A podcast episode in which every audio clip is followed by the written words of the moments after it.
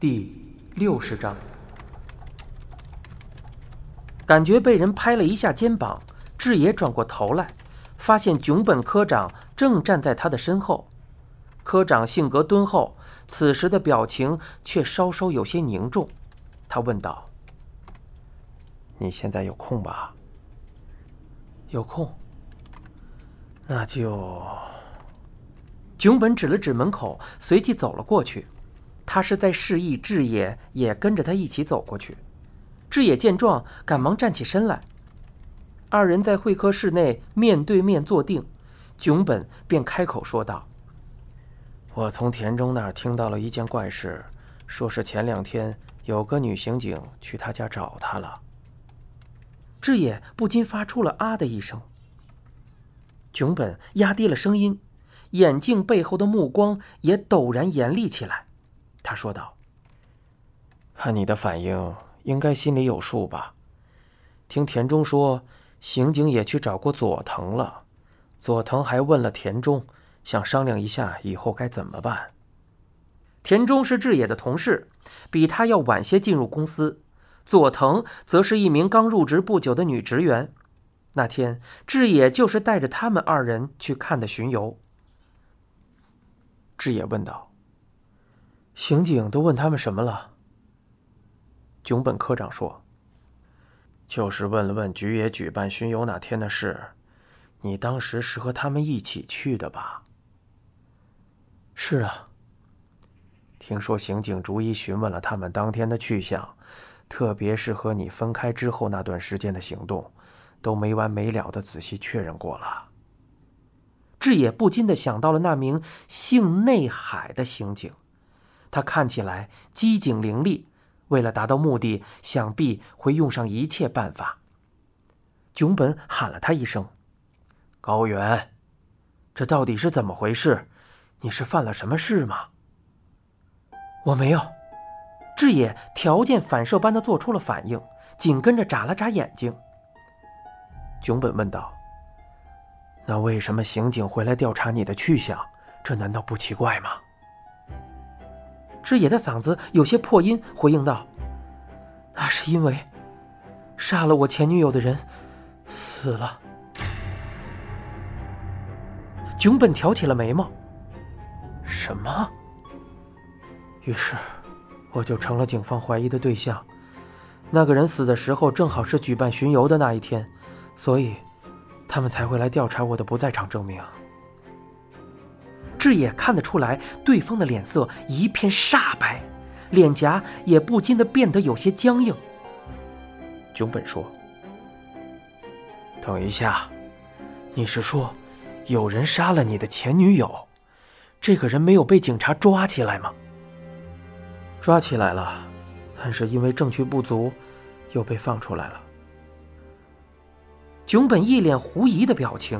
虽然此事在网上引发了不小的关注，但对于不感兴趣的人来说，可能只是一条并不值得一读的本地新闻罢了。囧本说：“这么大的事，你为什么一直瞒到现在？这毕竟是我的私事，而且我也不想给公司惹什么麻烦。”囧本说：“话是这么说。”但是麻烦不已经找上门来了吗？田中和佐藤现在可都挺害怕的。高原回应道：“我，我很抱歉。”囧本的腿不自觉地抖动起来，大概是因为思绪很乱，心情有些烦躁吧。他的眼神左右飘忽了一阵，然后又重新回到了志野的身上。他问道：“真的没问题吗？”什么问题？我问你，你是不是真的与案子无关？啊，无关。虽然此时本应该爽快的回答对方，志野还是迟疑了。也许正是因为这个缘故，囧本望着志野的眼神看起来并没有认可他的回答。他说道：“算了，总而言之，以后要是再有什么事情，要记得立刻汇报。”知道了吧？知道了，非常抱歉。志野低下了头，炯本站起身来，打开了会客室的大门。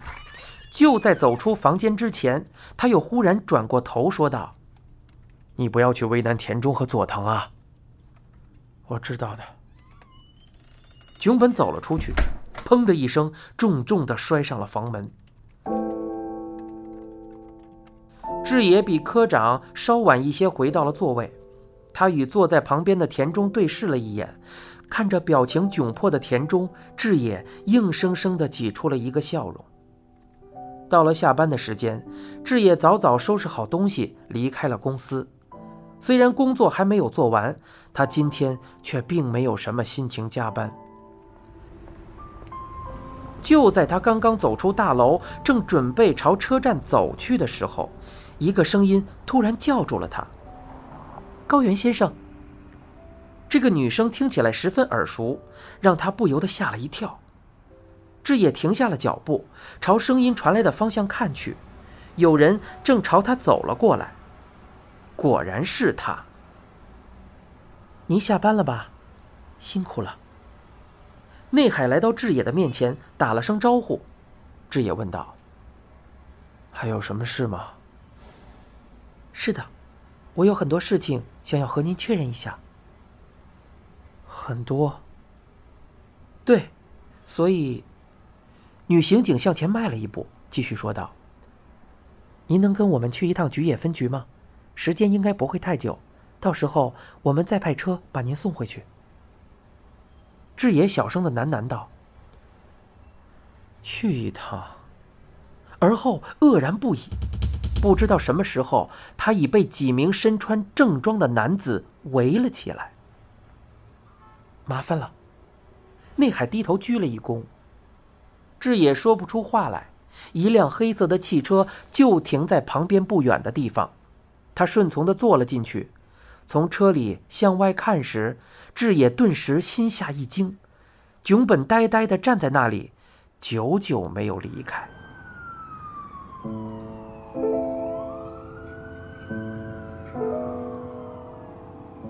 志野有生以来第一次走进审讯室。坐在他面前的是一个姓草剃的刑警，此人身形颇为矫健，不禁让人联想到刚刚退役不久的运动员。一开始，草剃就介绍了他的职务，不过志野并没有听进去。想到他应该是一个身经百战的老练的刑警，志野不由得有些瑟瑟发抖。志野已经被带进警察局有段时间了，然而他的心脏依然狂跳不已。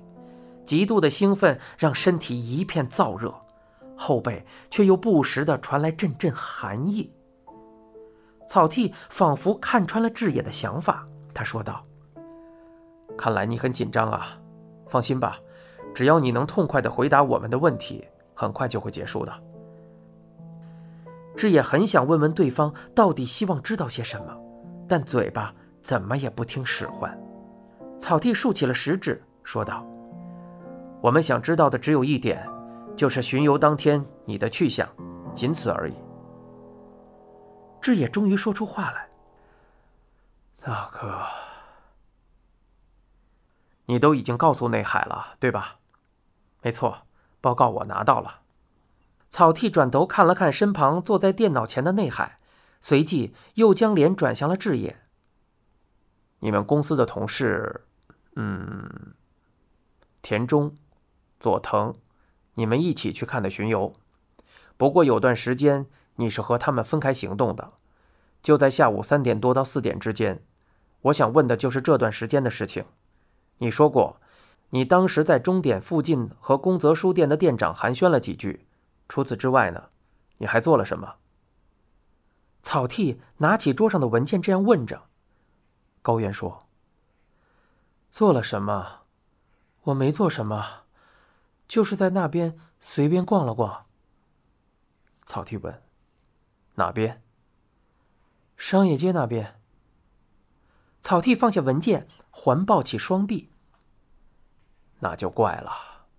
我们查过了商业街上的所有监控视频，在这一时间段内，你并没有出现在任何一处监控画面中。我们倒是在好几个地方发现了田中和佐藤的身影。那么。你到底是在哪儿逛的呢？志野垂下了眼睛，他感到心脏跳动得越发剧烈，鬓角两侧也开始淌下汗来。不能再随便乱说了，毕竟商业街上的监控摄像头装在那里，志野并不清楚。他使出全身的力气，细声答道：“